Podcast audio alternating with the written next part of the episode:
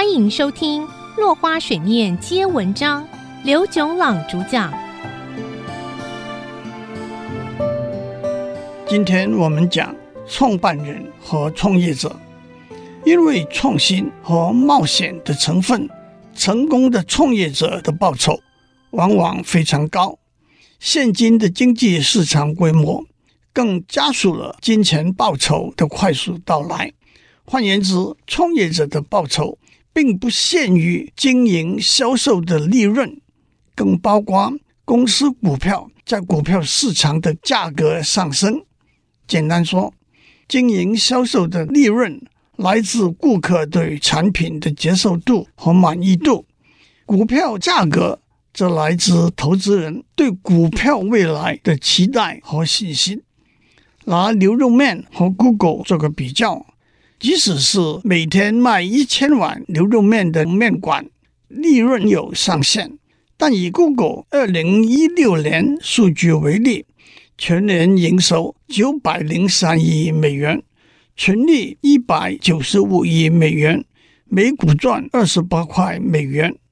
同时，Google 母公司 Alphabet 的股票市值突破六千亿美元。股价最高来到每股八百六十七美元，但不派股息。换句话说，Google 的股票价钱高，但是不会立即产生利润。创办人 Larry Page 持有两千多万股，市值大约一百七十五亿美元。同样是二零一六年数据，Facebook 全年营收两百七十六亿，纯利一百零二亿。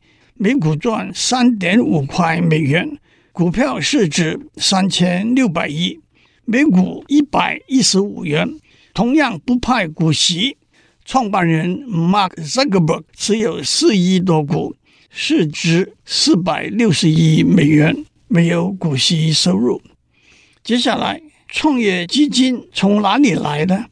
如何把生产需要的所有资源集合起来？往往是创业者面临的最重要问题。资金无疑是最重要的资源，而许多其他种资源通常也可以经由金钱取得。所以有句老话说：“钱不是万能，但是没有钱万万不能。”因此，创业者的首要任务就是集合生产所需要的资金。第一，自筹。个人创业最理想也最方便的，当然是创业者自己拥有足够的资金，自行维持公司的运作。